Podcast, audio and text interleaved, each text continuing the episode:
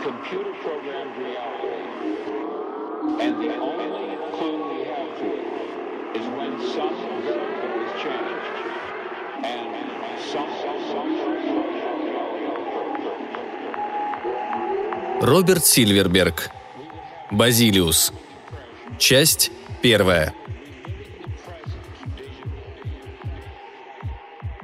За окном неспешно догорают лимонно-желтые октябрьские сумерки. Каннингем, устроившись за компьютером, чуть касается пальцами клавишей и вызывает ангелов. Загрузить нужную программу для него секундное дело. Еще несколько секунд уходит на поиск нужного файла, и они являются на экране, послушные его зову. Аполеон, Аннауэль, Уриэль и все прочие.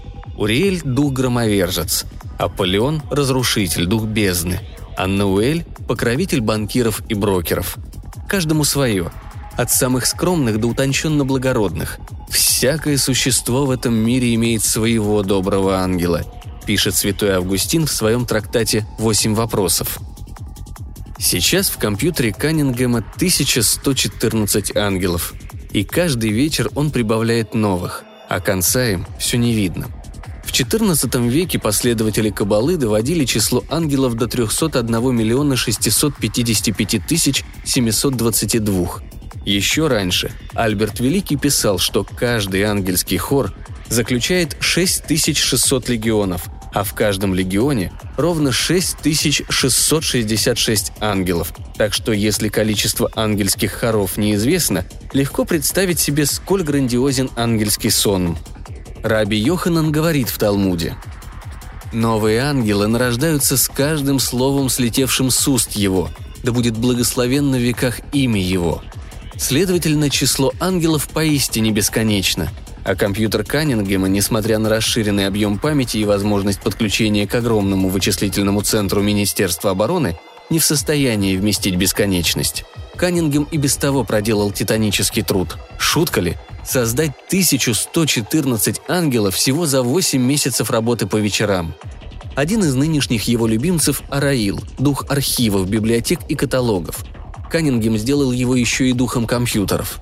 Араил показался ему наиболее подходящей фигурой для столь ответственного занятия, и теперь он частенько вызывал Араила, чтобы обсудить с ним нюансы программирования. Есть у него и другие излюбленные персонажи, хотя его неизменно притягивает все мрачное и зловещее. Среди тех, к кому он нередко обращается, Азраил, ангел смерти, и Ореох, ангел мщения, Зибулион, который будет в числе тех девяти ангелов, что вострубят конец света. На своей основной работе Каннингем занят тем, что с 8 до 4 составляет программы отражения советского ядерного удара, и это, по всей видимости, определило его апокалиптический взгляд на мир – он должен сообщить Араилу неприятную новость. Для вызова духов он пользуется старинной магической формулой, вычитанной в старинной книге Артура Эдварда Уайта «Лемегетон» или «Малый ключ Соломона». Достаточно легкого нажатия клавиши на дисплее вспыхивает текст заклинания.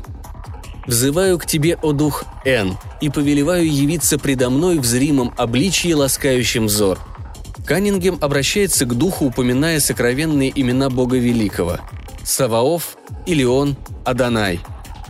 Всеми силами души моей приказываю тебе исполнить волю мою во всем, что почитаю благим. Посему предстань пред очами моими, без промедления смирен и послушен. Голосом говори ясным и чистым, наречие избери, понятное мне». Поиск магической формулы занимает какую-нибудь долю секунды. Нужно лишь заполнить позицию N именем требуемого духа. Сегодня это Араил – и тот покажется на экране. Каннингем работает со своими ангелами по вечерам с 5 до 7, затем обедает. Он живет один в небольшой квартирке без излишеств чуть западнее автострады Бейшор и предпочитает не растрачивать время в дружеских компаниях. При этом он считает себя приятным и, несмотря на весьма замкнутый образ жизни, общительным человеком. Ему 37 лет, он высок, рыжеволос, голубоглаз. Лицо его, как бывает у рыжих, присыпано веснушками – за плечами у Каннингема Калифорнийский технологический и аспирантура в Стэнфордском университете. Последние 9 лет он занимается подготовкой суперсовременных программ в вычислительном центре Министерства обороны, что в Северной Калифорнии. Он до сих пор не женат.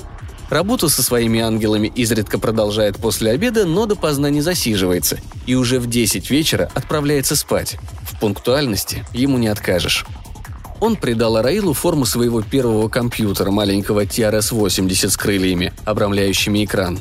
Поначалу он намеревался придать Араилу более абстрактный вид, скажем, множество килобайт, но эту идею постигла судьба других наиболее интересных его замыслов.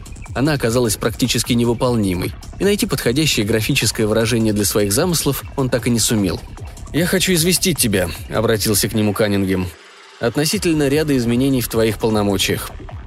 Он разговаривает с ними по-английски, хотя знает из древних, но, возможно, не бесспорных источников, что ангелы должны изъясняться на иврите. Впрочем, иврит не относится к числу языков, используемых в его компьютере, да и сам он не владеет им. Ангелы беседуют с ним по-английски, ибо ничего другого им просто не остается. С этого момента, продолжает Каннингем, в твоем видении остается только аппаратура. Сердитые зеленые молнии мечутся по экрану. «По какому праву ты...» Каннингем спокойно замечает. «Права здесь ни при чем. Необходимо разделить ваши полномочия. Я только что закончил нового ангела. Назову его Вретил. Теперь надо определить его задачи. Его дело – запись информации, так что он волей-неволей вторгается в твою область». Араил меланхолично вздохнул. «Вот уж о ком тебе не следовало беспокоиться, так это о нем. Как я могу пренебречь столь значительной фигурой? Это же носитель сокровеннейшего знания, хранитель священных книг, мудрейший из архангелов. Пусть твой мудрейший распоряжается техникой, все так же мрачно ответствовал Араил. Но я уже отдал ему банк данных. А где содержится банк данных? Все там же, в аппаратуре. Пусть ее и забирает. Если ты думаешь, что мне доставляет удовольствие заниматься вашими спорами, ты ошибаешься. Но справедливость превыше всего. Я должен следить за тем, чтобы каждый из вас получил свое. Ему я отдам все банки данных плюс программное обеспечение для них. Остальное тебе. Очень много. Экраны, терминалы, персональные компьютеры. Зато без тебя, Раил, он не сможет сделать ничего. Кроме того, ты занимаешься картотеками, не так ли? А также библиотеками и архивами. Знаю, знаю. Но как определить, что такое библиотека? Полки, стеллажи, книги или то, что написано на страницах книг? Необходимо все-таки различать содержание и форму, в которую оно заключено. «Любишь казуистикой заниматься», — снова вздыхает Араил. «Крючкотвор несчастный, слова в простоте не скажешь». «Послушай, Вретил не прочь отхватить себе еще и аппаратуру, но может удовлетвориться компромиссом. Что скажешь?» «Скажу, что мнишь себя Господом Богом, хотя ты всего лишь наш программист», — заявляет Араил.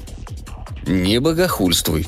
Согласись на технику, прошу тебя», Твое слово последнее, впрочем, как всегда. Разумеется, компьютер подвластен воле Каннингема. Ангелы хоть и любят припираться, да и характер у каждого непростой, всего-навсего магнитные импульсы, рождающиеся в недрах сложнейшей техники. Спорить с ним на равных они просто не могут. Они понимают это не хуже Каннингема, который, впрочем, никогда не пользуется своим преимуществом.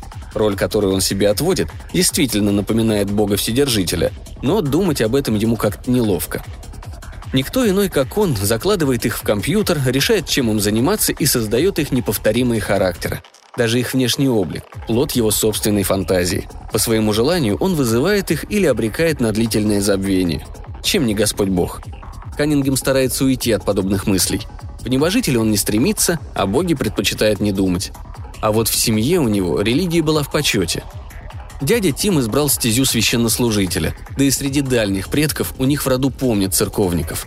Мать мечтала о том, чтобы он стал священником, но Каннингема влекло иное. В раннем возрасте он проявил столь неоспоримые и столь выдающиеся способности к математике, что мать была вынуждена признать – его будущее – точные науки. Тогда она принялась вымаливать для него у Господа Нобелевскую премию по физике. Каннингем вновь поступил по-своему и предпочел всему остальному компьютерную технику. «Ну так я попрошу Пресвятой Девы для тебя Нобелевскую премию за компьютеры», — настаивала мать. «Такой премии еще нет», — урезонивал он ее, зная, что она все равно будет заказывать службы за успех его научных изысканий. История с ангелами начиналась как развлечение, которое очень быстро превратилось в насущную необходимость. Рассматривая старинный словарь ангелов Густава Дэвидсона, он наткнулся на упоминание об ангеле Адрамелехе вместе с сатаной, взбунтовавшегося против Господа, за что оба мятежных духа были изгнаны с небес. Каннингем подумал тогда, что было бы занятно создать компьютерный аналог бунтовщика и побеседовать с ним. По сведениям Дэвидсона, Адрамелеха изображали то в образе льва с бородой и крыльями, то наподобие мула, сплошь покрытого перьями, то в виде павлина – Древний поэт писал о нем так. Враг Всевышнего по злобности и коварству, превосходящий самого князя тьмы, еще более гнусный и отвратительный, чем сам сатана. Это заинтересовало Каннингема. А почему бы и не попытаться, решил он. С графикой сложностей не было. Каннингем сразу остановился на образе крылатого льва. Зато программирование характера заняло месяц напряженной работы и потребовало консультации со специалистами по искусственному интеллекту из Кестлеровского центра. И вот на свет появился Адрамелех – таинственный и демонически притягательный. Адрамелех с нескрываемым удовольствием пускался в воспоминания о прежних временах, когда он еще был божеством ассирийского пантеона. Он любил рассказывать о своих беседах с Вельзевулом, который удостоил его чести стать кавалером ордена Повелитель Мух, иначе называемого Великий Крест – Затем Каннингем создал Асмодея, еще одного падшего ангела, которому, как известно, приписывается изобретение танцев, музыки, азартных игр, театральных спектаклей, французских мод и прочих вольностей. Он вышел похожим на шикарного богача-иранца из Беверли-Хиллз. Асмодей подал ему идею продолжить серию ангелов. Теперь, чтобы как-то уравновесить темные силы и силы добра, ему пришлось прибавить к своим первенцам архангелов Гавриила и Рафаила – Следующим его творением был Форкас, обладающий силой делать людей невидимыми, возвращающий утерянное мастер логики и риторики.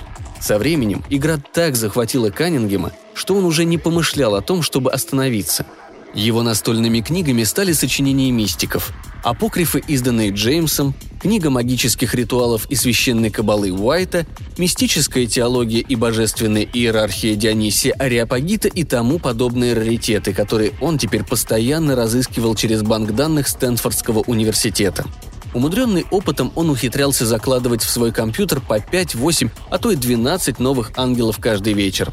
А однажды летом, засидевшись дольше обычного, создал сразу 37 ангелов. Их становилось все больше. Они заполняли собой объем памяти компьютера, иной раз пересекаясь своими программами. Ему стало казаться, что в его отсутствие они ведут долгие беседы между собой. Он никогда всерьез не задумывался над тем, верит ли в существование ангелов, как не задумывался над верой в Бога. Его интересовало техническое воплощение идеи, а не религиозные споры.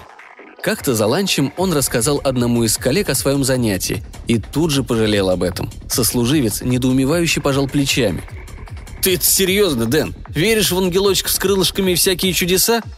«Я программирую ангелов, а для этого вовсе не обязательно верить в них», Положа руку на сердце, я до сих пор не могу сказать, что верю в существование электронов и протонов. Во всяком случае, своими глазами я их не видел, но это не мешает мне работать с ними. «А для чего они тебе нужны, эти ангелы?»